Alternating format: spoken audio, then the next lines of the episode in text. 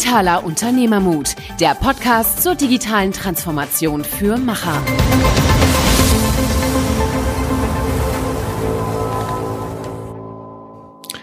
Herzlich willkommen bei einer neuen Folge Digitaler Unternehmermut mit Michael und Niklas.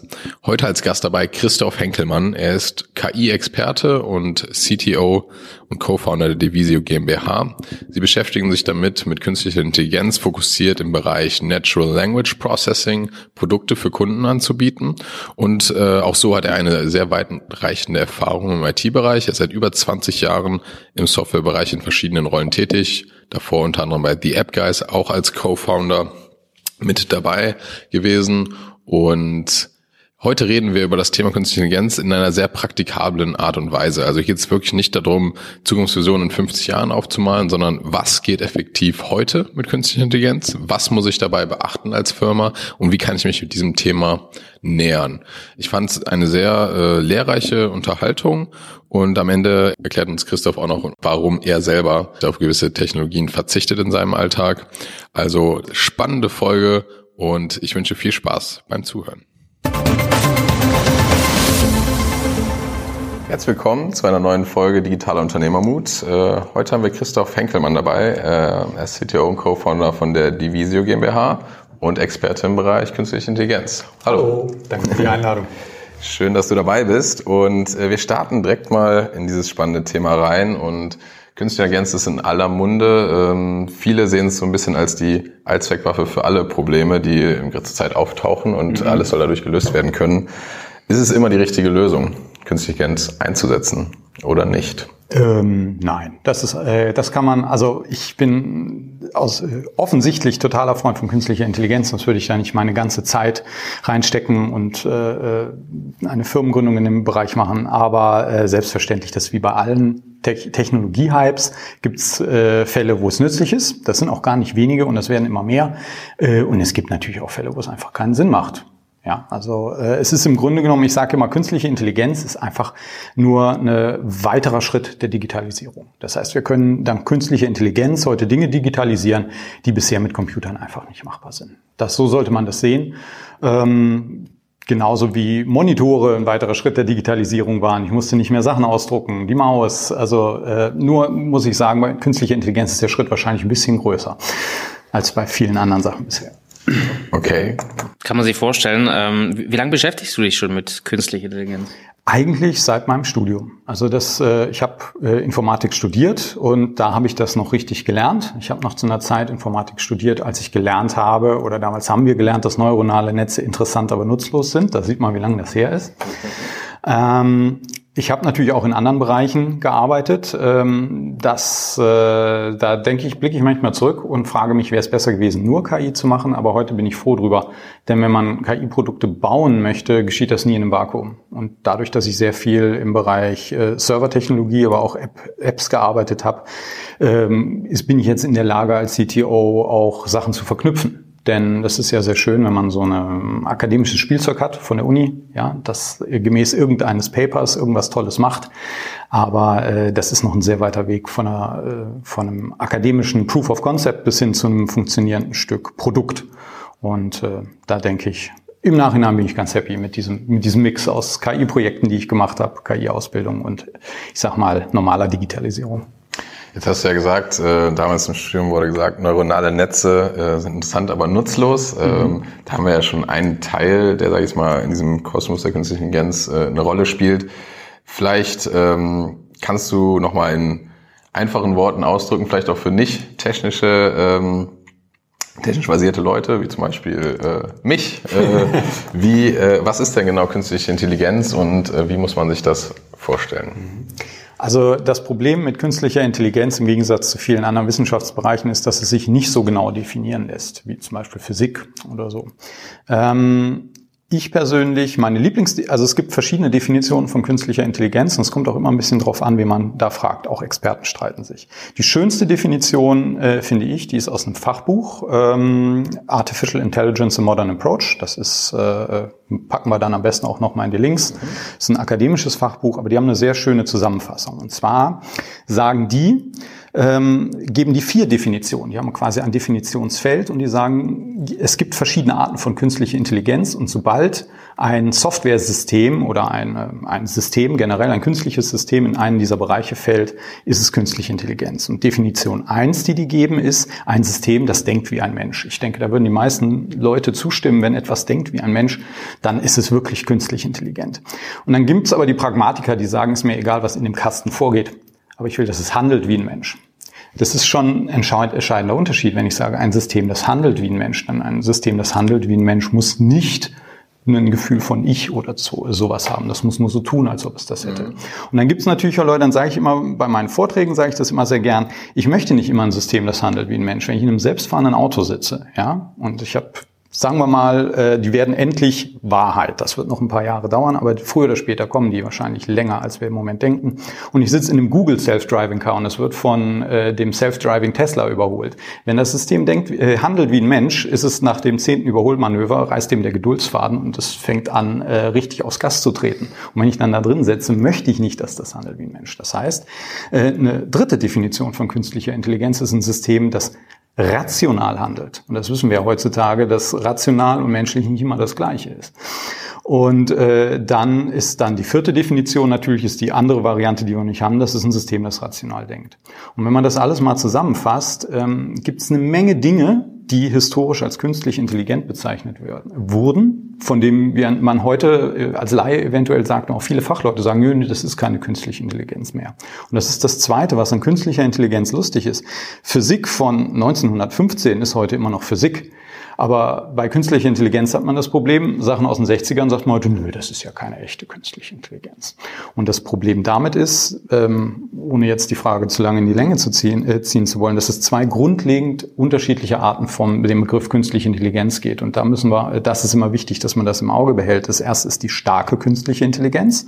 Das ist das, was wir aus Science-Fiction-Filmen kennen. Bestes Beispiel 2001, der Hell. Ja, starke künstliche Intelligenz ist im Grunde genommen das, was wir sind. Ist sich seiner selbst bewusst, kann selber dazu lernen, ohne dass ihm gesagt wird, was es lernen muss, lernt ständig. Also im Grunde genommen eine menschliche Intelligenz oder der sogar überlegen. Und das andere ist schwache künstliche Intelligenz. Das ist zum Beispiel das Amazon Recommender System. Ja, das hat keine Ahnung, was ein Produkt ist, das weiß nicht, was eine CD ist, das weiß nicht, was Musik ist. Und trotzdem kann es mir CDs oder MP3s heute eher äh, vorschlagen. Und alles, wirklich alles, was wir im Moment haben, auch die neuronalen Netze, sind schwache KI.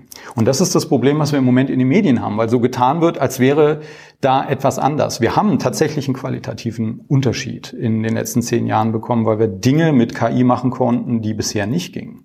Aber äh, sehr schöne Sache, die Diskussion, die immer wieder aufkommt, ist ähm, zum Beispiel die Frage, ob ein Schachcomputer noch KI ist. In den 90ern sind alle ausgeflippt, als Kasparov verloren hat. Und heute sagen die Leute, ja, aber eine KI ist ja keine echte KI, äh, ein Schachcomputer ist keine echte KI. Also ich habe die Diskussion schon gehabt, sogar mit Softwareentwicklern. Aber auch ein Schachcomputer ist heute immer noch KI. Es ist halt eine andere Art von KI. Da können wir jetzt mehr ins Detail gehen, aber ähm, das ist so die Zusammenfassung. Sogar eine einfache Datenbank kann KI sein manchmal. Also da gibt's viele Dinge, von denen man nicht glaubt, dass sie KI sind, die eigentlich KI sind. Jetzt hast du schon ein paar Anwendungsgebiete genannt. Ähm, wo siehst du denn heute ähm, die Hauptanwendungsgebiete für tatsächliche Mehrwerte, die eine KI liefern kann? Vielleicht auch, wo ihr euch positioniert? Mhm. Also äh, klar, die Sachen, die bisher geklappt haben, klappen weiterhin. Das heißt, alles, was so Computerspiele sind und so weiter, sind klassische KI. Das sind die alten KI-Techniken, von denen ich eben gesprochen habe, die ich noch in der Uni gelernt habe. Ähm, was du jetzt meinst, sind sicherlich die neuen Sachen, die jetzt kommen, nämlich die neuen Machine Learning-Verfahren, die neuronalen Netze, die neueren KI-Anwendungen. Und ähm, generell ähm, das, das Problem hierbei ist, dir die Frage jetzt zu beantworten, ist schwer, weil bis ihr den Podcast sendet, sind neue Sachen dazugekommen. Das äh, geht im Moment in einem enormen Tempo vorwärts. Aber wenn man äh, die erste Frage, das Wichtigste, was man aus dieser Frage mitnehmen muss, ist ähm, im Moment die Sachen, die KI anfängt zu lösen, sind Dinge, bei denen ein Mensch nicht nachdenken muss.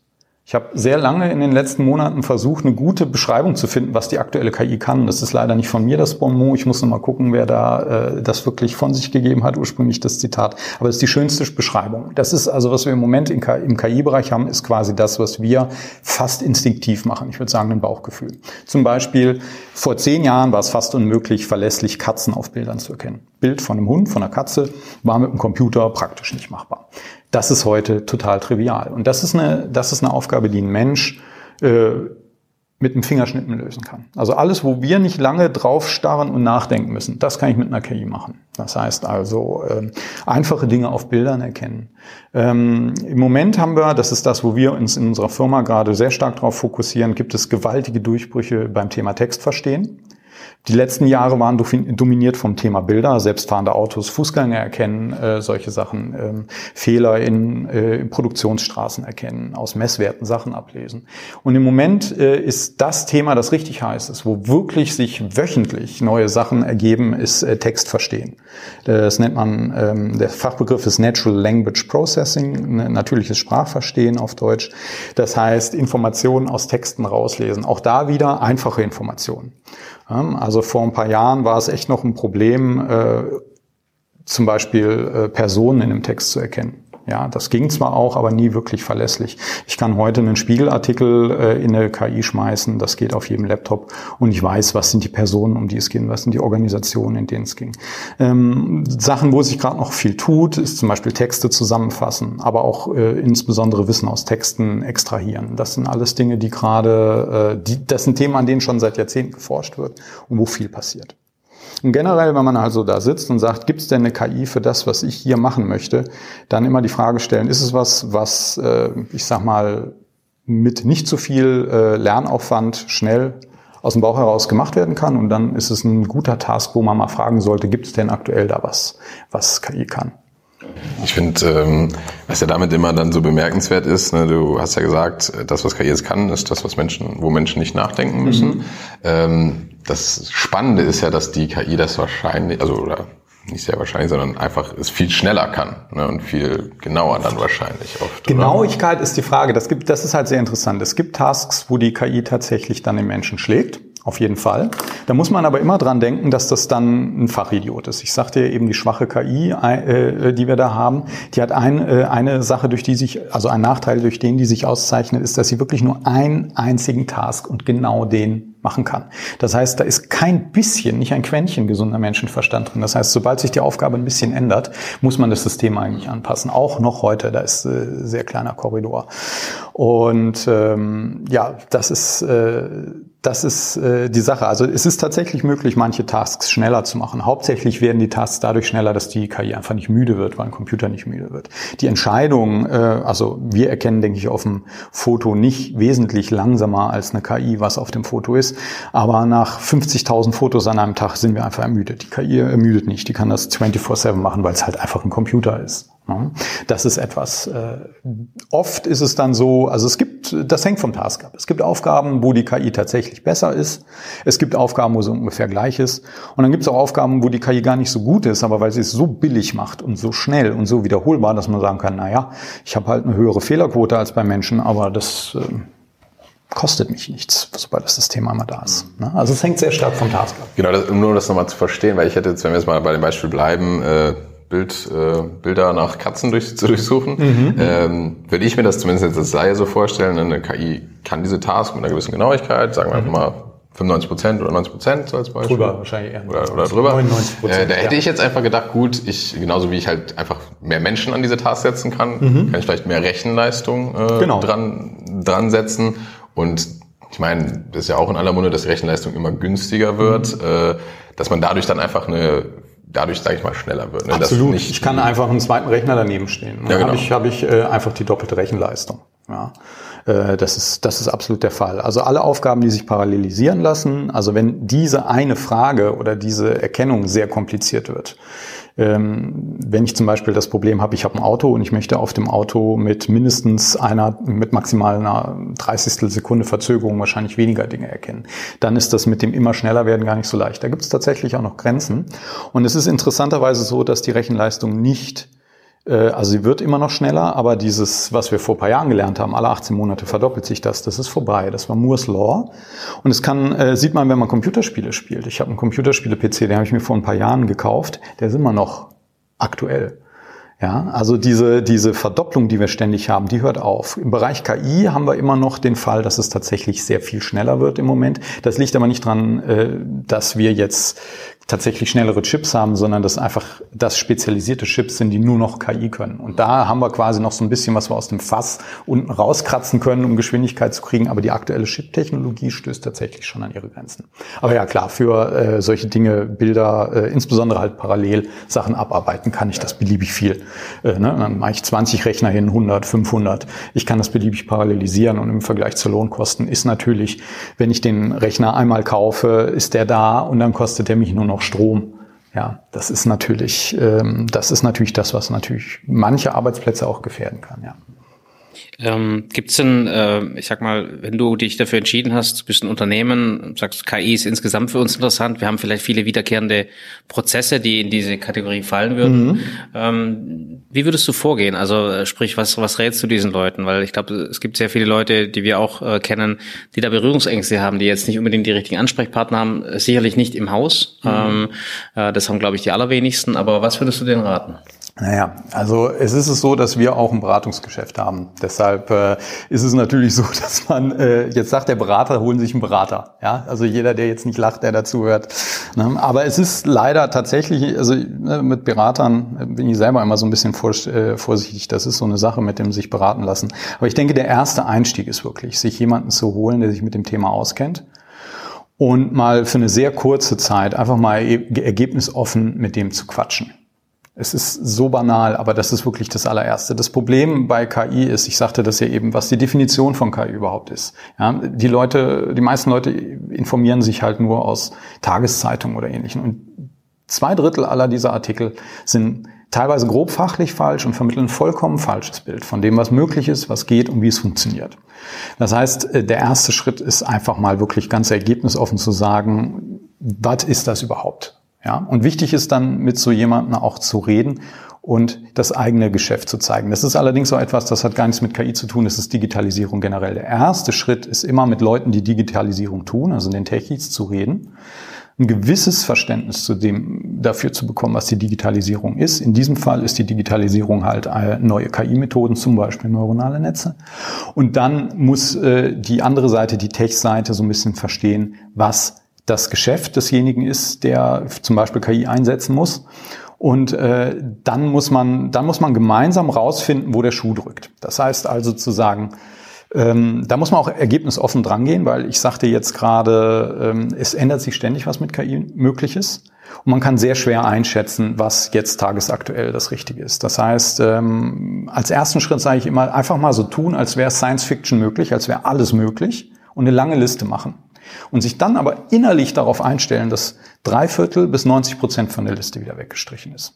Und dann äh, sich auf Dinge konzentrieren. Kleine, einfache Sachen, typische 80-20-Lösungen. Wie kann ich mit 20 Prozent des Aufwandes 80 Prozent erreichen? Und so versuchen, in das Thema reinzukommen. Ähm, Gerade, wie gesagt, bei KI ist es so. Äh, da gibt es halt sehr viele, da gibt es mehr Hürden als bei normaler Digitalisierung. Die Angst der Leute, ja. Ich habe auf einmal Mitarbeiter, die hören, KI wird eingeführt. Das heißt also möglichst früh klar machen, wofür man das macht. Weil in den meisten Fällen ist es so, dass gar nicht so viele Jobs wegfallen, oft sogar gar keine. Oft werden sogar eher welche geschaffen, weil ich meinen, meinen Umsatz erhöhen kann, ich meine Qualität erhöhen, ich kann meine Wettbewerbsfähigkeit erhöhen. So. Und dann, dann äh, feuere ich keine äh, eingearbeiteten Mitarbeiter, sondern habe ich mehr Arbeit für die. Oft ist es auch so, dass äh, Arbeit für Mitarbeiter zum Beispiel leichter wird. Und da muss man halt gucken, was sind die Pain Points. Ja, also was sind eben genau, das sind diese typischen Kriterien sind, was sind repetitive Aufgaben. Aufgaben. Und so muss man sich dann erstmal so ein bisschen unterhalten, was KI kann, was haben wir und dann muss man weiter schauen, ob man dann quasi äh, ein eigenes Team im Haus aufbaut oder so. Aber da reden wir sicher gleich noch tiefer Genau, ich denke, wir können gleich nochmal über die, äh, die Voraussetzungen und Fähigkeiten, die man, die man da braucht. Aber ich glaube, du hast gerade auch da einen sehr relevanten Punkt ja nochmal angesprochen, nochmal diese Lanze gebrochen. Wie sieht das aus mit den Jobverlusten und Ähnlichen? Mhm. Ähm, wir hatten auch schon mal einen Podcast zu KI mit der Isabel Kunst und ähm, sie hat damals auch gesagt, dass sie, glaube ich, eigentlich die Zukunft oder die nahe bis mittelfristige Zukunft eher in so einer Augmented Intelligence sieht. Richtig. Ne? Also dass man mhm. quasi den Mensch unterstützt durch gewisse genau. künstliche Intelligenz. Ähm, und das ist ja beispielsweise Pattern Recognition, ne? dass man irgendwie sieht, ähm, hier sind Verträge und dann fällt vielleicht irgendwas aus dem, Rust, äh, aus dem Raster und das sollte ich mir vielleicht mal anschauen genau. als Anwalt beispielsweise. Ja, ne? genau. Und ähm, ich glaube, viele oder fast jede Industrie ist ja zurzeit eh mit Mach äh, Fachkräftemangel äh, beschäftigt mhm. und Ich glaube halt auch, dass es ja nicht das Problem ist, sag ich mal, noch mehr Aufträge teilweise reinzuholen, sondern die abzuarbeiten. Und ich glaube, wenn man da die Produktivität von einzelnen Personen steigern kann, ist das ja eher was Positives und ähm, ist ja, glaube ich, auch, selbst wenn es auf Dauer zu Jobverlusten kommen können, ist es, glaube ich, kein Prozess, der irgendwie von heute auf morgen dann äh, entsteht. Ja. In der Regel nicht. Also äh, zum einmal ähm, äh, die Augmented Intelligence ist ein schöner Begriff, ähm, wieder mal ein schöner äh, Anglismus. Ähm, ich hatte mal, äh, habe vor kurzem auch ein sehr schönes Bild gehört, dass KI im Grunde genommen ein Hebel für die eigene Intelligenz ist. Ja, ein Baukran nimmt ja keinen Bauarbeiter Arbeitsplätze weg. Der macht den ja nur effizienter. Ja, äh, einen, einen äh, Gabelstapler ja auch nicht. Und das ist im Grunde genommen der aktuelle Stand der KI. Die ersetzt keine Menschen, sondern diesen Hebel für unsere Intelligenz. Ähm, ein äh, sehr geschätzter Kollege von mir hat mal bei einem Vortrag ähm, etwas gesagt, das auf den ersten äh, Blick furchtbar arrogant klingt, aber es ist, es ist viel Wahres dran. Die ersten Jobs, die KI ähm, entfernen wird, die KI vernichten wird, sind Jobs, die man eigentlich nicht nachmachen möchte und wo man sagen muss, die sollte eigentlich, also das, das sollte vielleicht kein Mensch 40 Jahre lang machen müssen. Ja. Und äh, das heißt, auch wenn jetzt die Frage gestellt wird, oh mein Gott, wie gehen wir jetzt damit um gesellschaftlich, ähm, Leute besser schulen, einfach bessere Bildung. Ja, das ist halt, äh, äh das ist auf viele Dinge, äh, finde ich, die richtige Antwort. Und äh, wir werden tatsächlich natürlich Änderungen im Arbeitsmarkt sehen, aber die werden nicht so schnell kommen, wie manche Leute dachten, weil obwohl ich natürlich KI verkaufen will und sage, KI ist total toll, wird das Thema teilweise ein bisschen überhyped, was die Fähigkeiten angeht. Also es ist dann doch so, wenn man es dann, bis es dann wirklich irgendwo bis ins Letzte funktioniert in einem Produkt, in einem Prozess, in einem Unternehmen, das ist ein langer Weg.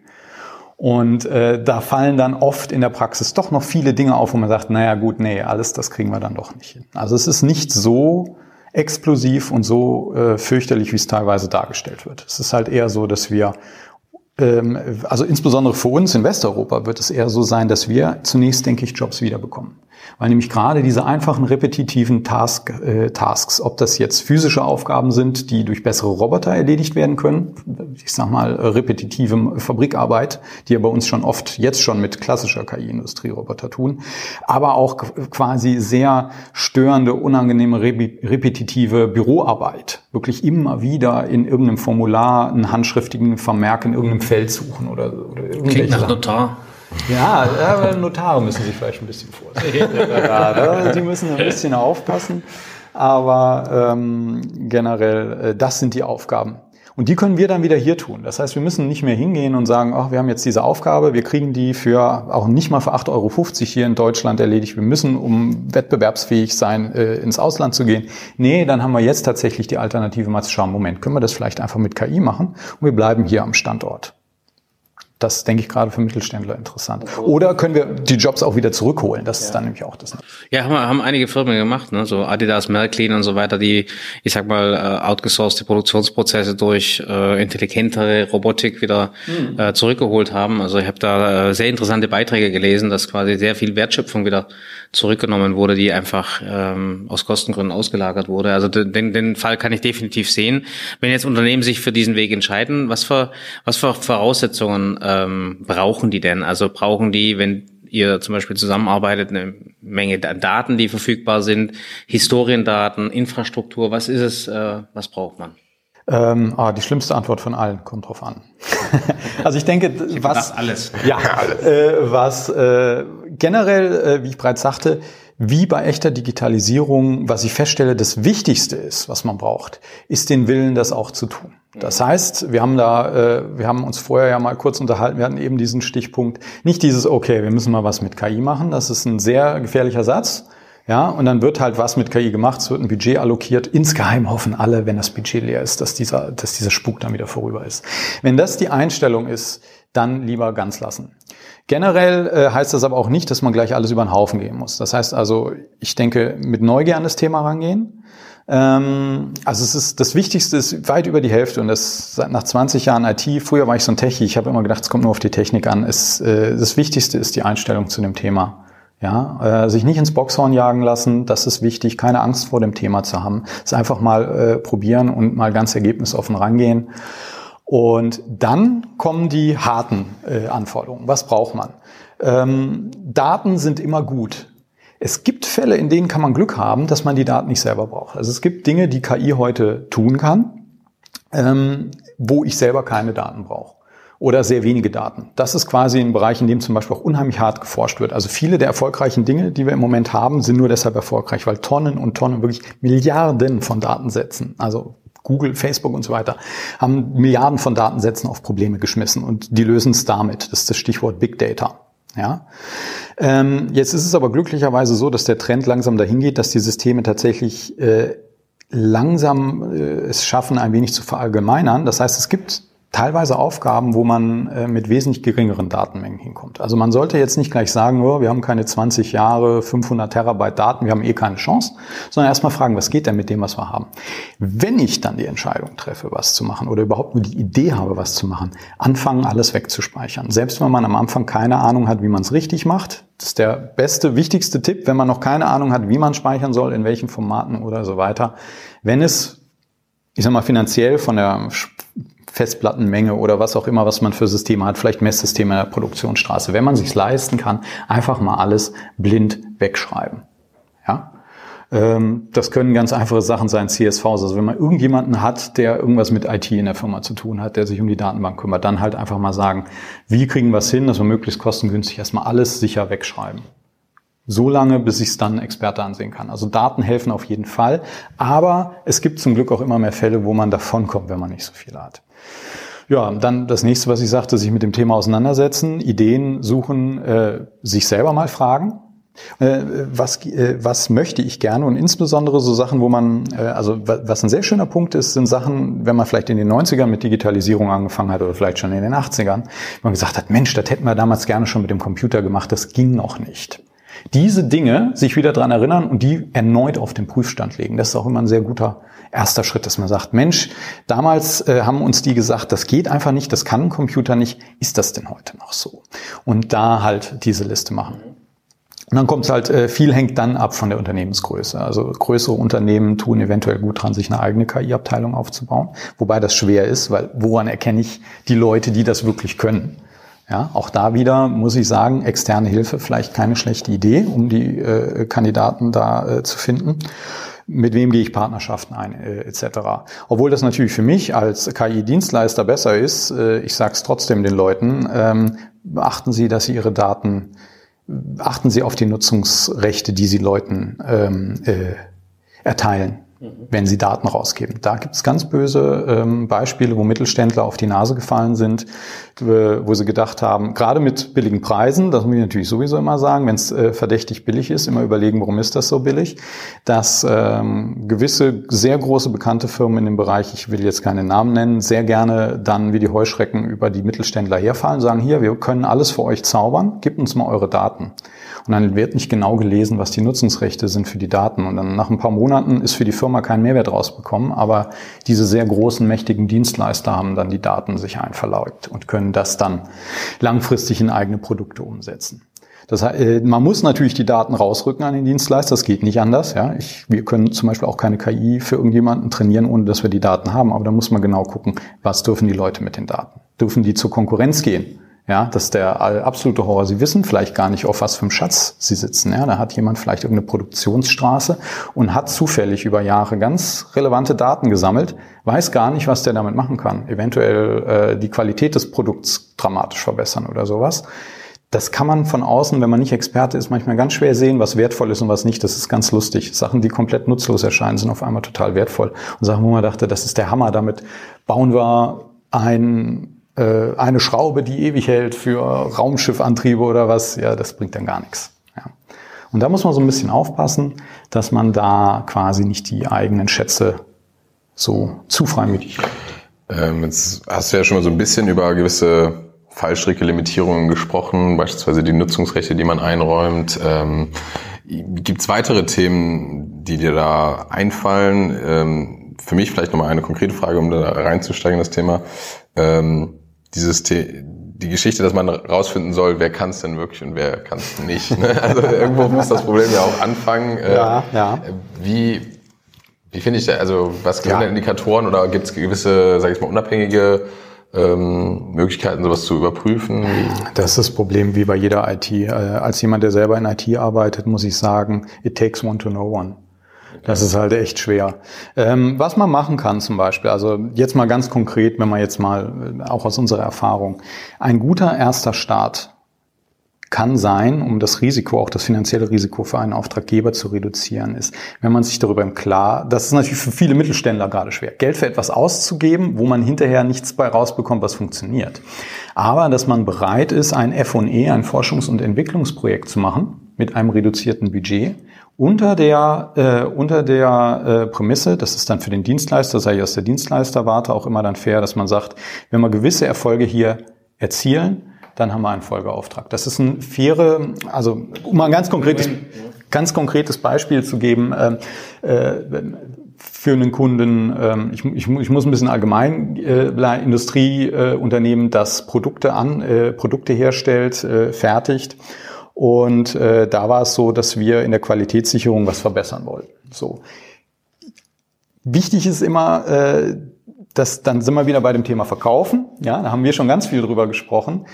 Äh, wer wirklich ehrlich ist, es gibt Sachen, da kann man von vornherein sagen, das geht. Und wenn, wenn einer sagen, äh, sagen kann, äh, das geht, dann ist er auch relativ schnell in der Lage, einen einfachen Prototypen für ein geringes Budget zu machen. Äh, man muss sich natürlich als Auftraggeber darüber im Klaren sein, dass zu dem, das Budget für einen Prototypen und für ein fertiges Produkt, da liegt viel dazwischen. Aber so kann man mit geringem Risiko es sich erstmal zeigen, dass es, dass es funktioniert. Und äh, bei diesem äh, Unternehmen war es auch so, dass wir halt, äh, wir haben dann unterschrieben, dass wir diese Daten aus dieser, äh, aus der Qualitätssicherung nur für Aufträge für dieses Unternehmen verwenden dürfen. Das äh, war dann schon mal sicher für die, ne, hinterher löschen etc. Und dann haben wir einfach ein äh, Prototypen gebaut. Dann kommt das Expectation Management. Wir haben gleich gesagt, das wird wahrscheinlich sogar schlechter sein als das, was eure Ingenieure durch draufgucken hinbekommen. Aber zu sehen war erstmal, dass man sagt, ist denn überhaupt signifikant etwas festzustellen und welche, welche, äh, äh welche Systeme, welche KI-Systeme können da zum Einsatz kommen. Der Vorteil war da, dass das Ingenieure waren, die einen gewissen mathematischen IT-Background hatten. Das heißt, die Erklärung war für mich natürlich leichter. Aber das ist etwas, wo man sich langsam am besten auf den Dienstleister zubewegen sollte. Das wollen wir erreichen, geht das. So, und dann gibt es zwei Möglichkeiten. Wenn der Dienstleister sagt, das geht äh, auf jeden Fall, weil es das schon fertig gibt, dann konkret fragen, ja, was ist es denn? Beispiel. Kunde möchte das Firmenlogo auf Bildern erkennen. Da brauche ich keinen Prototyp machen, die sagen, das kriegen wir hin. Und ähm, weil es das und das fertige System gibt. Und dann kann man sich Webseiten und was auch immer zeigen lassen. Und dann kann man sagen, genau, der, der erzählt keinen Unsinn. Die meisten KI-Projekte sind aber so individuell, dass man immer ein bisschen was Neues bauen muss. Und dann kann man sagen, okay, wir machen einen ersten Schritt, wo wir einen Testballon haben. Wir vereinbaren zum Beispiel eine Qualitätsmenge, dass wir sagen, es müssen 60 Prozent aller defekten Bauteile erkannt werden auf den Bildern oder irgendwas in der Art. Äh, macht ein initiales Budget und äh, das kleiner ist. Und dann kann man feststellen, ob man zusammenarbeitet. Das ist sowieso bei jeder IT immer ein guter Schritt, das Problem so winzig und klein und einfach wie möglich zu machen. Gucken, ob die Zusammenarbeit klappt. Weil selbst wenn der Dienstleister technisch super ist, vielleicht scheitert es am Persönlichen. Ja, es ist immer die Hälfte der, bei jedem Projekt ist äh, ja, ich glaube, gerade die Selektion, also ich stelle mir das jetzt auch sehr schwierig vor, ne, wenn man versucht, äh, ich sag mal, äh, Dienstleister zu finden, Berater zu finden, weil es tatsächlich so von zehn Leuten, die du fragst über KI, ähm, das ist ähnlich wie du gehst zu dem Exco, da kann auch jeder alles, was digital. Äh, das heißt, es ist wahnsinnig schwer, das, das auseinander zu, zu dividieren. Ne? Äh, und äh, ich glaube, wir hatten im Vorfeld auch die Diskussion eben darüber, ne, zu sagen, ähm, wer kann dir da wirklich helfen? Wer erzählt dir da kein Mist? Äh, du sagst es auch, Word of Mouth, also äh, es ist wahrscheinlich die beste Absicherung, aber es ist in dem Umfeld gerade sehr, sehr schwierig, ja. weil du einfach im Unternehmen quasi niemand hast, der das verifizieren kann. Für viele andere Digitalthemen, ich sag mal digitales Marketing etc., da gibt's mittlerweile Know-how, auch im Unternehmen. In deinem Feld, ich sag mal, sind die allermeisten Firmen einfach komplett blank und ich glaube, das macht es nochmal ein bisschen schwieriger. Ähm, das ist auch das Problem, dass da teilweise äh, gerade auch ein bisschen Schindluder getrieben wird. Ja, und das ist für mich ist das immer, ist immer äh, diese, diese, dieser Zwiespalt. Ja, ich bin ja ein ITler, ein Techniker, ich bleibe bei den Fakten und die Antwort ist halt manchmal, das geht, aber so toll wird das noch nicht. Ja, ein anderer Anbieter sagt, klar, kein Problem. Kriegen wir perfekt hin. Das Problem ist, meiner Erfahrung nach, egal wie sehr die Leute behaupten, sie wollen ein offenes Wort, die Leute gehen immer zu dem, der sagt, äh, der einfach Versprechen macht. So, Und wie verkaufe ich? Für mich ist die Frage interessant, weil ich habe genau die, die umgekehrte, die Spiegelfrage. Wie verkaufe ich äh, KI? Ja. Also, äh, Indem ich alles verspreche, was ja, die Leute hören wollen, ne? Ach, das habe ich aber echt, das, oh, ja, ne? Und das ist halt, Mhm. Ähm, generell, ach so, ein wichtiger Punkt, den habe ich eben vergessen, als, äh, der ist mir gerade noch eingefallen. Ein, äh, weil es, wir haben ja gerade, die Antworten sind leider teilweise etwas vage. Kompliziertes Thema, ist es immer viel, ähm, die Antwort ist oft, kommt drauf an. Aber es gibt eine Sache, die ist wirklich wichtig. Wenn ich ein System habe, das irgendwas erkennen, tun, machen soll, irgendwas auf Bildern erkennen, irgendwas in Messwerten erkennen, äh, irgendwie aus Dokumenten irgendwas extrahieren, wenn ich einen Dienstleister habe, muss ich, damit ich nicht, also es gibt leider auch ganz schwarze Schafe, damit ich nicht total beschissen werden kann, auf gut Deutsch, muss ich immer einen ganz kleinen Teil der Daten, sagen wir fünf bis zehn Prozent, für mich behalten, die der Dienstleister nie gesehen hat, damit ich das unabhängig überprüfen kann. Mhm. Weil der Witz ist, ich kann jedes KI-Problem lösen, das sage ich jetzt, wir bei unserer Firma können jedes KI-Problem lösen, so sieht es jedenfalls aus, wenn ich alle Daten bekomme, auch die, auf denen überprüft wird. Weil KI-Systeme, das der Fachbegriff dafür nennt sich Overfitting, einfach ausgedrückt nennt sich das Auswendiglernen. Computer haben gutes Gedächtnis. Und äh, wenn wir jetzt hingehen und sagen, machen wir mal das Beispiel. Hier ist mittelständischer Betrieb, stellt irgendein Bauteil X her, gibt mir 10.000 Fotos. Irgendwelche fleißigen äh, Mitarbeiter haben auf den Fotos die Fotos markiert, wo die Bauteile kaputt sind und sagen jetzt, ich will ein System, das die kaputten Bauteile auf den Fotos erkennt. Ich kein Problem, schaffen wir mit 99,5 Prozent. Ich sage extra 99,5, damit es nicht so verdächtig klingt, nicht 100. Ja? So, und dann nehme ich alle Fotos und trainiere das System auf diesen Fotos bis zum Abwinken. Und dann nehme ich die gleichen Fotos und zeige die dem System. Dann nehme ich meinen Laptop mit zur Vorstellung und sag hier, schauen Sie mal, ich lade die Fotos hoch und auf jedem Foto bis auf 0,5 Prozent erkennt das richtig. Klar, warum? Weil das System vorher alle Fotos gesehen hat. Wenn ich so etwas mache, dann ganz, auch ein ganz einfacher Weg, um festzustellen, werde ich angeflunkert. Ja, und dann nimmt man das System genau. Das Problem ist, dieses System geht dann in die Produktion und man kennt auf einmal gar nichts mehr. Ja, und dann habe ich ein Problem, dann habe ich viel Geld ausgegeben, viel Zeit investiert. Das heißt, ein ganz wichtiger Weg ist einfach im Vorfeld, das kann man auch sehr transparent machen, dass man dann mit dem Dienstleister zusammen äh, ähm, äh, bestimmt, wie viel Prozent der Daten werden zurückgehalten zur späteren Qualitätskontrolle. Ja, und dann kann man sagen, okay, wir sagen, wir betrachten, einen Folgeauftrag gibt's, wenn wir auf den Dingern mehr als 85 Prozent erkennen. Und wenn der Dienstleister die vorher nicht sieht, dann muss er ein KI-System bauen, das generalisieren kann. Das ist ein sehr einfacher, wohlverständlicher Weg, um sich äh, zu einem gewissen Grad abzusichern. Das Schöne ist, das geht besser als bei anderen IT-Systemen. Ja. ja.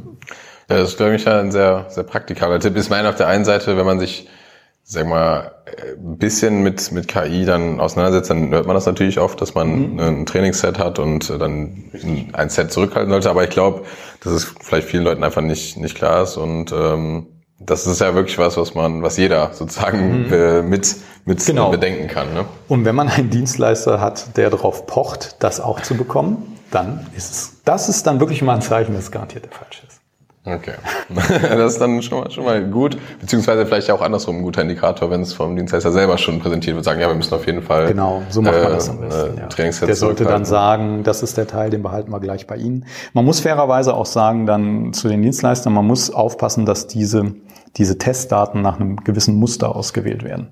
Weil, ähm, aber dann kommen wir jetzt zu sehr ins Detail. Da müssen wir jetzt über die richtige Testdatenauswahl äh, sprechen, aber das sollte der Dienstleister dann zusammen mit einem machen. Aber nehmen wir mal an, es gab die Beratung, es gab im Prinzip einen Pilot, der Pilot war erfolgreich, jetzt will ich das äh, einsetzen. Du hast vorhin gesagt, ähm, ich sollte mir, ich sag mal, Gedanken darüber machen, dass ich eine eigene Abteilung da äh, einführe. Wie viel Know-how über künstliche Intelligenz muss in einem Unternehmen sein und wie viel Know-how soll, kann draußen sein, wenn es um die weiter, äh, ich sag mal, Entwicklung von diesen Prozessen geht? Tja, beste Antwort. Kommt drauf an. Kommt drauf an. Kommt auf die Unternehmensgröße an. Äh, es ist tatsächlich so, natürlich äh, im Sinne des Kunden argumentiert, gerade bei Mittelständlern ist es so, dass viel Know-how im Unternehmen sein muss. Ja, ähm, weil die Mittelständler leben von ihrer Spezialisierung, die leben von ihrem Know-how, die leben von der Tradition und von dem Wissen, das sie haben. Und dann muss man natürlich aufpassen, dass dieses Wissen, also dass man, dass das Wissen weiterhin lebt im Unternehmen. Ähm, das kommt aber auch darauf an, wie groß das System ist. Ähm, bei einfachen Aufgaben, die immer wieder gemacht werden, zum Beispiel irgendwas auf dem Bild zu erkennen, ist das nicht so kritisch. Ich muss ja auch nicht, Entschuldigung, wenn ich ähm, eine Datenbank. Die meisten Unternehmen haben irgendeine Form von Datenbank. Es ist nicht unbedingt nötig, einen Vollzeit-Datenbank-Experten permanent zu haben, der weiß, wie eine Datenbank intern funktioniert. Ich brauche keinen Experten, der weiß, wie ein Druckertreiber funktioniert, um meine Briefe auszudrucken. Das heißt, ähm, die Frage, wie viel Know-how von der KI ich ins Unternehmen ziehen muss, hängt davon ab, wie stark dieses KI-Know-how spezifisch ist für mein Unternehmen. Wenn ich also einfach nur einen sehr guten Bildclassifier brauche, um irgendwelche Dinge zu erkennen, oder einen sogenannten NER-Tagger, ein, ein, ein, System, das das Namen aus Dokumenten zieht, äh, und das nur ein Teil meines gesamten Geschäftsprozesses ist, dann muss ich mir nicht so viele Gedanken darüber machen, wie wenn ich eine ganz spezielle Art von Druckmessgerät für, keine Ahnung, es gibt's ja, da gibt's ja bei den Mittelständlern, die haben die, die verrücktesten Spezialisierungen für Nicht-Wasserflüssigkeiten. Habe ich mal mit einem gesprochen, die haben Druckmessgeräte für Nicht-Wasserflüssigkeiten gemacht. Ja, das ist wohl anders, als wenn man Druck noch mit Wasser äh. Hm. So. Und wenn dann dieses System auf einen ganz speziellen Fertigungsprozess in diesem Teil zugeschnitten ist, dann sollte man langfristig überlegen, ob man das Know-how ins Haus ziehen kann. Man ist sehr gut aufgestellt, wenn man schon eine relativ große IT-Abteilung hat, weil da natürlich Überschneidungen sind. Ja, es ist, äh, man kann zum Beispiel äh, damit anfangen, man muss nicht eine komplette KI-Abteilung aufbauen, sondern man kann über einen langwierigen Prozess ein gewisses KI-Know-how in die IT-Abteilung zum Beispiel ziehen. Ja, indem man, ähm, das ist, hängt dann von der Vertragsausgestaltung ab. Man kann zum Beispiel die eigenen Mitarbeiter schulen lassen, wie man das System weiter trainiert. Ja, ist auch ein sehr häufiger Fall, weil die Mitarbeiter wissen, wie die Messgeräte funktionieren, die wissen, wie die interne IT funktioniert, wo die Messwerte rauskommen und dann kann ich äh, Mitarbeiter darauf trainieren, dieses Produkt, das ich vielleicht bei einem Dienstleister zunächst einkaufe, wieder langsam in den Firmenprozess integriert wird. Das ist eine Möglichkeit. Ja, also es hängt immer darauf an. Wenn ich ein Riesenunternehmen äh, bin mit mehreren hundert Mitarbeitern, äh, großen Umsatzgröße, dann sollte ich mir den Luxus können, vielleicht ein kleines Team von drei oder vier Leuten aufzubauen und das intern aufzubauen. Das ist aber ein langwieriger Prozess, der Jahre dauern kann. Das sollte man nicht überstürzen. Ähm, bei kleineren Firmen und außen gelagerten Tasks, wenn jetzt zum Beispiel die Sekretärin äh, äh, äh, irgendwelche Dokumente immer wieder abarbeitet, ähm, die nicht sonderlich spezifisch sind, man dadurch einfach viel Arbeit spart, dann ist das vielleicht auch was, wo ich nicht einen eigenen Mitarbeiter für brauche. Das ist vielleicht irgendwie auf Dauer eher wie ein Software as a Service oder so, die ich mir ja. dazu hole. Genau, und dann genau. ist es einfach ich brauche ja auch keinen Dropbox-Experten, wenn ich jetzt zum Beispiel meine Files irgendwo speichere. Also man muss sich in sich, in sich gehen und sagen, wie geschäftsspezifisch ist das? Ja. ja. Ja gut, aber es wird ja in dem Fall wahrscheinlich noch zugeschärfter, zugespitzter sein. Wir sind ja Thema Digitalisierung mit Fachkräftemangel äh, mhm. schon relativ ähm, gut unterwegs. In äh, noch spezialisierteren Fällen, ob das jetzt äh, spezielle Entwicklungsmöglichkeiten äh, sind oder KI, wird es ja noch viel schlimmer oder Data Science äh, wird es ja noch viel schlimmer. Das heißt, du sagst es so, äh, sollte sich den Luxus leisten, drei Personen zu haben. Ich glaube, ganz viele, ganz viele Unternehmen haben überhaupt das, das Problem, dass solche solche Personen mit solchen Skill-Levels äh, gar nicht zu onboarden sind. Das heißt, du kriegst die gar nicht irgendwie integriert in, in ein Unternehmen. Das ist unsere Erfahrung. Ähm, das heißt, allein schon das, wie bin ich attraktiv für solche, mhm. für solche Profile? Wie kriege ich, wie finde ich die? Mhm. Wie onboarde ich die? Wie mhm. halte ich, ich sag mal, die auf dem Laufenden? Weil ist ja auch die Frage, ne, das, das fällt, du hast es vorhin schön gesagt, jede Woche entwickelt sich was Neues. Hast du da Tipps oder vielleicht ja. kennst du auch gute Beispiele von mhm. Firmen, die das gut machen? Also ich kenne viele Beispiele von Firmen, die es falsch machen machen. Also man kann aus dem Negativ wunderbar lernen. Die habe ich auch gesehen, ja. Ja, äh, noch und nöcher. Ähm, ja, also das ist eigentlich gar nicht spezifisch für KI. Das ist spezifisch für jede Art von IT. Ähm, es gibt ein paar Dinge, äh, jetzt, äh, man muss so ein bisschen aufpassen, dass die Leute nicht gar so einen Primadonna-Status bekommen. Das ist auch, finde ich, eine Frage der Fairness gegenüber der anderen Mitarbeitern. Aber, äh, aber es ist äh, tatsächlich so, dass ein paar Dinge, die in einem normalen, traditionellen Unternehmen unvorstellbar sind, ähm, eine, eine, ähm, eine schöne oder eine, den, den Arbeitsplatz sehr viel attraktiver machen und nicht wirklich ein Produktivitätsproblem sind. Zum Beispiel, das hängt dann schon mal damit ab, das sind jetzt ganz banale Sachen. Ihr werdet drüber lachen, aber das hat einen enormen Einfluss auf ITler. Also das sind ganz banale Beispiele, die sich aber aufsummieren. Das geht dann schon mal damit los. Wir, ich mache was ganz Blödes am Anfang, das ist manchmal wirklich wichtig. Das, das kann nerven. Mein Computer ist mein Werkzeug. Ja, wenn ich einen super Handwerker habe, dann sage ich dem nicht, du nimmst jetzt hier diese Schraubenzieher vom Aldi, weil der Einkauf hat gesagt, die sind 30 Prozent billiger. Wobei Aldi bestimmt manchmal tolle Schraubenzieher hat. Ja, will ich gar nicht bestreiten. So, so bei uns ist es so, ich, ich tippe halt auf einer Tastatur, die kostet 120 Euro, weil ich den ganzen Tag auf dieser Tastatur rumtippe und ich brauche das richtige Gefühl auf den Fingern. Sonst ich, kann man tatsächlich äh, äh, Sehenscheidentzündungen so kriegen. So, ja, nee, geht nicht, unser Einkauf hat dafür kein Formular. Diese Art von Denke hassen ITler. Ja, und das ist nicht viel, das sind ein paar Euro. Das sind so ganz kleine Dinge, mit denen er, der sagt dann, okay, ich brauche einen zweiten Monitor. Ich kenne so viele Firmen, die ITler einstellen, die sagen, ja, nee, das ist zu teuer, so ein Monitor, der kostet ja 500 Euro. Das heißt also, ich stelle eine Fachkraft ein, die fast an das Sechsstellige an Personalkosten im Jahr ist. Und dann ekel ich die weg, weil ich die 450 Euro für einen zweiten Monitor nicht habe. Und ganz ehrlich, den braucht man. Aber, aber, wenn man ehrlich ist, ist doch die Bewilligungsprozesse laufen doch meistens innerhalb von IT. Das heißt, also IT müsste ja dann das Verständnis dafür haben. Ne? Ja, das ist oft, äh, ja, klar. Also wo dann der Hund begraben liegt, das hängt dann davon. Das sind so ganz kleine Sachen. Das ist aber das Schöne an den Sachen ist, die kann man mit wenig Aufwand machen. Da muss man nicht den gesamten Konzern. Da fängt es dann an. Weiter ist so Sachen äh, Gleit, äh, Gleitzeit anbieten. ITler sind Nachteulen in 90 Prozent der Fälle. Ja, wenn ich aber möchte, dass der um 8.30 Uhr jeden Morgen da steht, und dann kommt der andere, der sagt, ach, bei mir kannst du auch erst um 10 Uhr auf der Matte stehen, wenn du Bock hast. Ja, dann irgendwann nach ein paar Monaten wechsle ich vielleicht.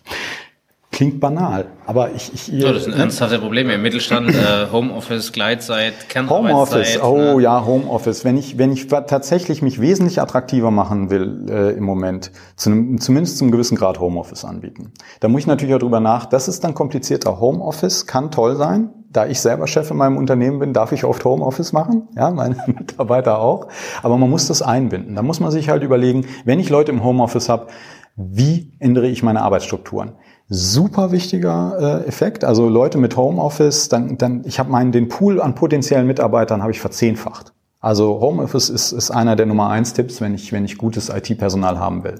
Ähm, das ist also wichtig und auch mal vielleicht drüber nachdenken, eventuell Leute in anderen Ländern einzustellen. Ich kenne eine eine fantastische KI-Firma, die, die stellen ein echt gutes, äh, äh, SkyMind heißen die, ist das so ein typischer Silicon Valley Startup, aber die sind echt cool. Die arbeiten auf der ganzen Welt. Die haben Leute in Japan, in USA, in Europa und die arbeiten alle von zu Hause, weil niemand möchte aus Japan nach Deutschland ziehen oder äh, aus dem Silicon Valley nach Deutschland. So und weil die auf der ganzen Welt arbeiten, die haben dann die entsprechende Software für Videokonferenzen, andere Arbeitsprozesse und deren Arbeitsmarkt ist die gesamte Welt.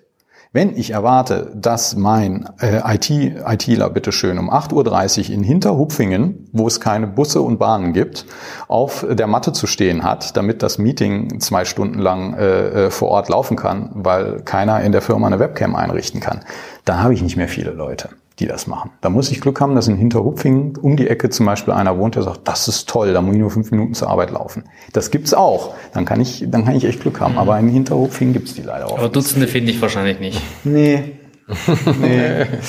So, ähm, das sind Dinge. Also das sind, das sind so einfache Dinge, ähm, die ein Nicht-ITler sich manchmal gar nicht vorstellen kann, wie wichtig das ist. Interessanterweise oft wichtiger als das Geld. Ich muss nicht so, also ITler kosten Geld, aber teilweise ist es nicht so extrem, wie die Leute sich das denken. Oft ist, sind den Leuten andere Dinge viel wichtiger als das Geld. Mhm. Ähm, jetzt hast du ja so ein paar, sag ich mal, eher so Rahmenbedingungen genannt. Mhm. Ähm, Gibt es denn auch Sachen, die elementar in der Arbeit für, für ITler wichtig sind? Ne? Sag mal, so Dinge wie Entscheidungsfähigkeit oder vielleicht auch wirklich Projekte dann umsetzen zu dürfen, in die Praxis bringen zu dürfen. Gibt es da so Sachen, die wirklich eher so im Arbeitsprozess äh, wichtig sind? Hm, ähm, puh, da müsste man jetzt auf konkrete Projektbeispiele gehen.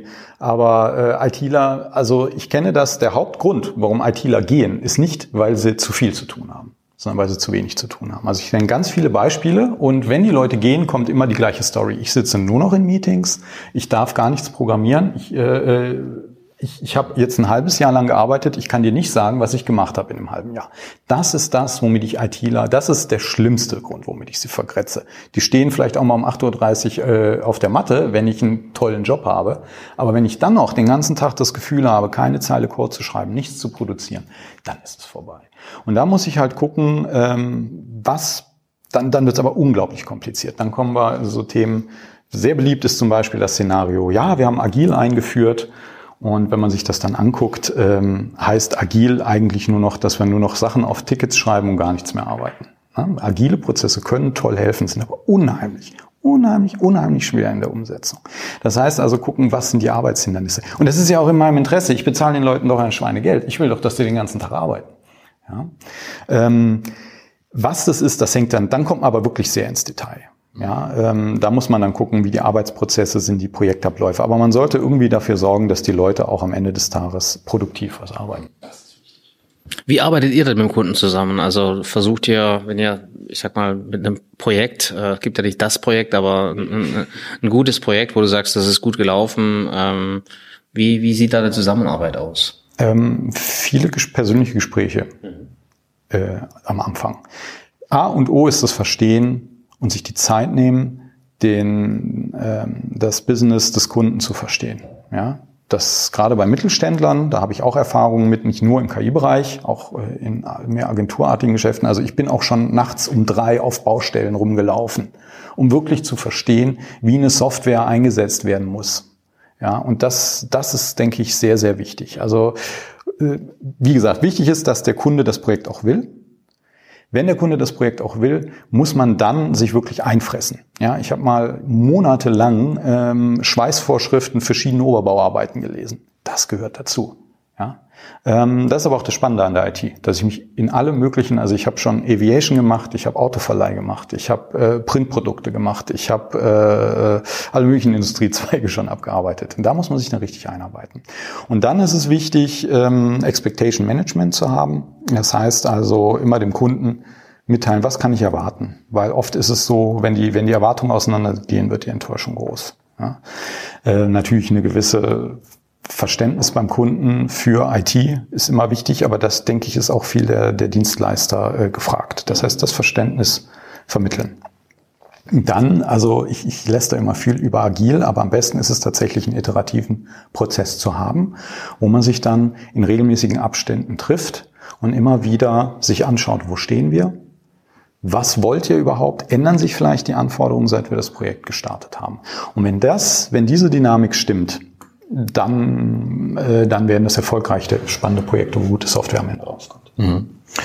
Ähm, mit dem Blick auf die Zeit würden wir jetzt vielleicht so ein bisschen in den letzten Teil nochmal reingehen, also wie du persönlich mit Digitalisierung umgehst. Äh, lustigerweise haben wir im Vorgespräch ja schon gesprochen, dass wir vielleicht noch auf das Thema starke KI eingehen wollten. Das haben wir jetzt, glaube ich, sogar einigermaßen umschifft. Ähm, außer du. du ich glaube, wir brauchen noch mal eine zweite, eine zweite Runde, die wir dann äh, für, die, für die fortgeschrittene Fraktion anbieten. Gerne. Genau.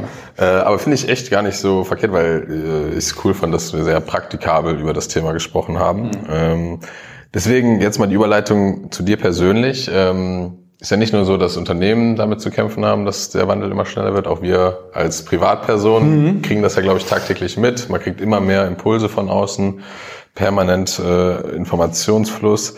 Wie gehst du persönlich damit um? Ähm, hast du ein paar Methodiken? Versuchst mhm. du dich da rauszuziehen? Mhm. Was ist so dein Ansatz?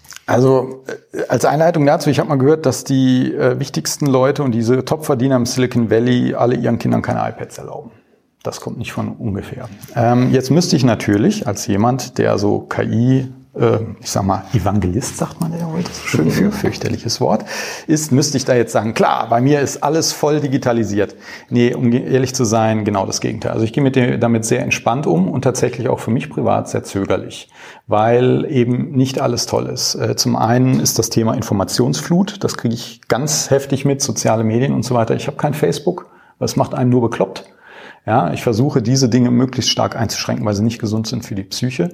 Ähm, jetzt ist das ein Podcast, man kann nicht sehen, wie ich hier sitze, aber hier ist lauter Technik. Ich sehe einen Laptop äh, hier bei meinen Gesprächspartnern. Ich habe von mir ein Notizbuch mit Kuli. Also ich mache viel analog. Ich habe tatsächlich, ich bin tatsächlich zum Beispiel von meinem digitalen Kalender wieder auf den Filofax ge äh, gewechselt. Also ich mache immer mehr wieder analog. Ich habe früher viel elektronische Musik gemacht. Heute habe ich ein komplett analoges Klavier ohne Day-and-Night-Mechanik. Das heißt also tatsächlich ist es bei mir so, dass ich eher einen Schritt zurückschalte. Ja, wenn ich dann was mache, das, das Lustige ist, auf der anderen Seite bin ich überdigitalisiert als ITler. Ich habe meinen eigenen Mail-Server, also zwar nicht, zwar nicht in der Firma, sondern ich als Privatmensch betreibe meinen eigenen Mail-Server. Meine äh, Webseite läuft über meinen eigenen Server. Ich habe meine eigene Cloud. Äh, das ist alles Infrastruktur, wo ich mir den Luxus gönne, die komplett selber betreiben zu lassen. Ich habe also einen Admin privat, wie andere Leute einen Schreiner haben, der sich bei mir darum kümmert. Ähm, das ist dann wieder, das bezeichne ich, das ist für mich natürlich die absolute digitale Mündigkeit, weil ich dann halt eben nicht abhängig bin von Google und Co. Das heißt, bei mir ist es so, wenn ich was mache, gehe ich ins Extrem oder ich bleib gleich analog. Mhm. Jetzt weiß ich nicht, hast, hast du Kinder? Äh, noch nicht. Noch nicht, okay. Äh, würdest du, äh, gerade weil du es beschrieben hast, die Größen im Silicon Valley haben sich ja da sehr eindeutig positioniert. Wie würdest du damit umgehen, wenn du Kinder hast? Absolut, Kinder. Ganz, also wichtig ist digitale Mündigkeit. Auf der einen Seite muss man die Kinder früh da, äh, äh dazu hinerziehen, damit umzugehen. Aber das muss unter Aufsicht geschehen. Also ich bin jetzt kein Pädagoge, das ist jetzt gefährliches Halbwissen. Aber das ist nur das, was ich über mich, ich war ja mal ein Kind, weiß und was ich bei anderen sehe. Ähm, also nicht einfach vor die Geräte sitzen, setzen und machen lassen, das ist eine Katastrophe ähm, die Zeiten einschränken, mit den Kindern drüber reden, erklären. Das ist natürlich das Problem, wenn ich selber nicht digital sehr erfahren bin, wird es sehr schwer, einem Kind Internet zu erklären, wenn ich selber nicht verstanden habe. Und ich denke, das ist ein Problem, was die Eltern heute haben. Da bin, äh, muss ich sagen, habe ich viel Mitleid mit den nicht so IT-affinen Menschen, weil die diese Kinder in die, eine IT-affine Welt schicken, ohne dass sie ihnen das erklären können. Das ist so, als würde ich Kinder in den Straßenverkehr lassen, habe aber keine Ahnung von Straßenverkehrsregeln weiß nicht, wie ein Auto funktioniert. Das ist ähm, also ähm, ich bin jetzt kein ich, alles andere als äh, Techn äh, ein Technikphobiker, aber da muss man schon vorsichtig sein. Also da ist tatsächlich dieses blauäugige hier, wir machen jetzt alles nur noch mit Apps und nur noch hier Internet und äh, alles ungefiltert, ungefilterter Zugang. Nein, nein, nein, nein. Also ich denke Bilderbücher analoge Bilderbücher und Bauklötze sind immer noch eine gute Sache. Ja, definitiv. Ich glaube, das wird auch jedem, jedem kindlichen Gehirn helfen. Im Zweifelsfall hilft es auch dem Erwachsenengehirn. Ja. Weil du tatsächlich auch wieder eine Reduzierung auf die Fragen hast. Also die Fragen, die ich von meinem zweijährigen Krieg ähm, äh, beim zehnten Mal, warum muss man sich dann trotzdem überlegen, warum das so ist, weil man wird sehr undifferenziert in, in dieser Welt. Also man hinterfragt viele Dinge nicht. Das finde ich spannend. Aber weil wir gerade dabei sind, ähm, ja, du hast äh, viel Erfahrung gesammelt, du hast mehrfach gegründet, du hast äh, viele Jobs gemacht. Ähm, was würdest du deinem jüngeren Ich sagen, wenn du die Chance hättest, ich sag mal, diesen Journey noch mal ein bisschen äh, hm. ja, in eine andere Richtung zu schieben? Also generell äh, habe ich nicht allzu viele, ähm, äh, Gott, Anglismus, äh, alles, äh, bedauere ich nicht allzu viel. Keine großen Regrets. Aber Ding Nummer eins, das hat jetzt weniger für den, für den, der Mittelständler weiß, dass der jetzt zuhört. Ding Nummer eins, verkaufen, verkaufen, verkaufen. Sales, Marketing. Als ITler, der Informatik studiert hat, man unterschätzt das so dermaßen. Das ist für den wirtschaftlichen Erfolg so ungemein wichtig. Das ist die Hälfte, was eine gute, das ist die Hälfte, mehr als die Hälfte, was eine gute Gründung ausmacht.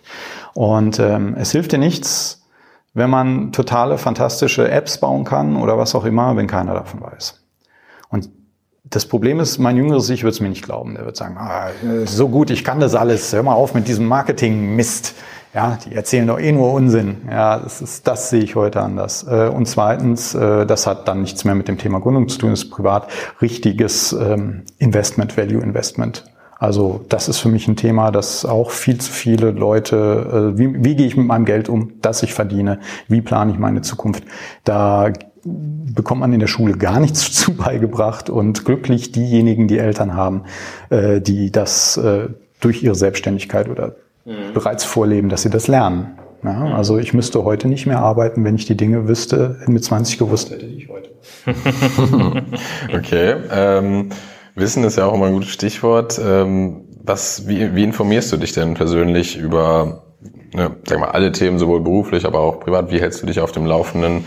Äh, und was sind für dich so wirklich die Quellen, die einen tiefen Einfluss darauf haben? Nicht nur so oberflächlich, ich krieg irgendwie eine Info mit, sondern wo sagst du wirklich, sind, mhm. sind Themen, die dich wirklich beeinflussen? Wo kommen die ähm, meistens her? Also im Bereich KI, das ist auch der einzige Grund, warum ich noch ein soziales Medium nutze, äh, ist es Twitter. Also äh, bei KI ist es ganz, ganz trivial. Ich folge halt vielen wichtigen Leuten dem Bereich und wenn die wichtige, coole Papers machen, gewisse Dinge, da funktioniert die Viralität. Da ist es tatsächlich mal dieser virale Effekt nützlich. Wenn Paper wirklich durchschlagen, kriegt man das dadurch mit.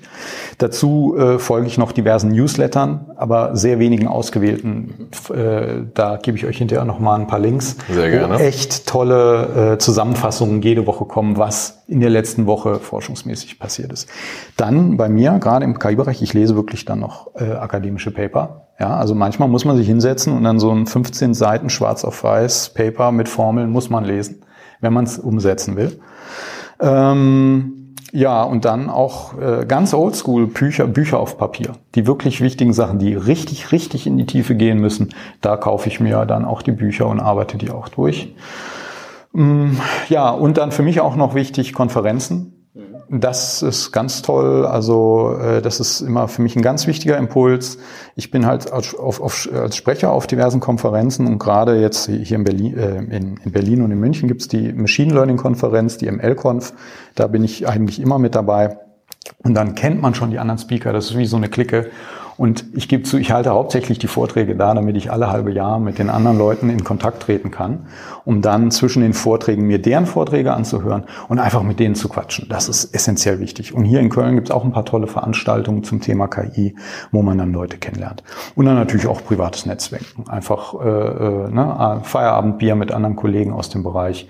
Das ist teilweise toll, was man da erfährt. Ich denke mal, gerade vielleicht bei Büchern kannst du bestimmt uns ja im Nachgang auch nochmal ein paar Titel nennen, Interessanterweise ist das ein tatsächliche, es gibt eine Lücke für Normalsterbliche für KI. Ich habe schon überlegt, ob ich auch so ein Buch schreiben möchte, aber Bücher schreiben ist eine brotlose Kunst. Deshalb werde ich es wahrscheinlich nicht machen. Aber es gibt irgendwie nichts, wo man, also ich habe noch kein gutes Buch gefunden, wie, wenn ich wissen will, wie ein Auto funktioniert, gehe ich, äh, gehe ich in die Meiersche und da finde ich ein Auto, äh, ein Buch für einen Laien mit schönen Bildern, die erklären, wie ein Auto funktioniert. Das gibt's für KI nicht. Mhm. Ja? Vielleicht könnte ich nochmal, äh, müsste ich auch raussuchen, es gibt ein schönes Slide-Deck von äh, Andrew Nguyen, mhm. der hat das mal versucht, sagen wir mal auf mhm. 80 Slides, äh, muss ich sagen, ist äh, wie gesagt, kein, kein Informatikstudium, aber man hat es zumindest in den Ansätzen, glaube ich, gut verstanden. Also vielleicht kann ich mhm. das mal nochmal teilen. Auf jeden Fall. Ähm, also wir haben so, wir bloggen das auf unserer Firmenwebseite, wir versuchen das auch. Und gerade nur in diesen, in diesen Artikeln, wo wir Grundlagen von KI vermitteln möchten, merke ich selber beim Schreiben, wie unglaublich schwer das ist. Mhm. Äh, weil ähm, halt äh, generell schon eine Hürde da ist bei IT also wir haben ein, ein Problem noch, dass äh, die, also den Dieselskandal konnten alle verstehen, weil ich denke, du kommst aus der Schule und verstehst ungefähr, wie ein Verbrennungsmotor funktioniert, wenn die Bildung halbwegs funktioniert hat. Aber bei Computern ist das teilweise tatsächlich noch ein echtes Problem. Wir haben da immer gespro drüber gesprochen, Niklas, hier äh, ne, IT-Grundkenntnisse äh, für Managementpersonal. Dann gibt es keine Kurse, ich kann keinen Internetführerschein machen. Ja. ja. Und äh, das ist, äh, da ist es problematisch. Es, vielleicht gibt es eins und ich weiß noch nicht davon. Also wenn da irgendjemand mal was findet.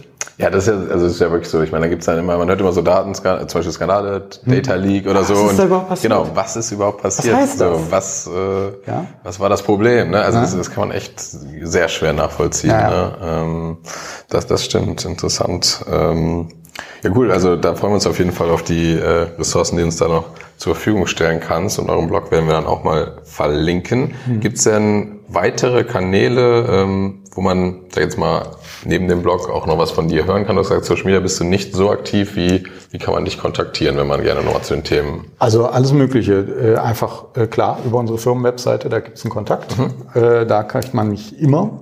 Ähm, ich bin auf Twitter mit einem privaten Account, den kann ich auch noch verlinken, dem kann man folgen und dem kann man auch Nachrichten schicken. Ich habe auch noch eine private Webseite, die ist allerdings äh, seit Jahren ungepflegt, aber da ist immer eine Mailadresse, die immer bei mir im Postfach landet. Mhm. Auf LinkedIn habe ich dich auch gefunden. Auf LinkedIn, mhm. auf Xing, äh, also, äh, man findet dich. Genau, also ich äh, Facebook, äh, insbesondere in Angesicht der letzten Skandale, das habe ich schon vor Jahren abgeschafft, aber das heißt nicht, dass ich in einer, äh, in einer Alu verkleideten Hütte im Wald lebe. Ich bin eigentlich digital ganz gut zu erreichen. okay, sehr gut. Sehr gut, also jetzt haben wir ja gelernt, wir müssen äh, nochmal eine Edition machen über die starke KI, aber ähm, äh, hättest du ähm, Gesprächspartner für uns, die interessant wären in dem Kontext, die du uns empfehlen könntest? Ähm, der Christoph Windhäuser ist auf jeden Fall ein spannender Kandidat. Ich mhm. glaube, den hast du auch schon getroffen. Ja. Äh, ist halt auch, also ich kann euch hau hauptsächlich viele Kandidaten zum Thema KI dann sagen. Ähm, äh, auf jeden Fall ein sehr spannender Kandidat, wenn es einfach um Digitalisierung und Mittelstand geht, ist mein äh, Geschäftspartner bei der App-Agentur der Markus Nussba äh, Marco Nussbaum. Mhm. Ähm, der weiß also eine Menge darüber, was Digitalisierung äh, im, im, Mittelstand, also er weiß vor allem auch eine Menge, was da schiefgehen kann äh, und wie man das verhindert. verhindert. Ähm, genau, das sind so zwei Kandidaten, wo ich gerade ja. dran denken könnte. Wenn ihr mehr über KI wissen wollt, auf jeden Fall der Christoph Hindhäuser, mhm. toller Kandidat. Mhm. Und äh, der Marco Nussbaum. Ja, auf jeden Fall.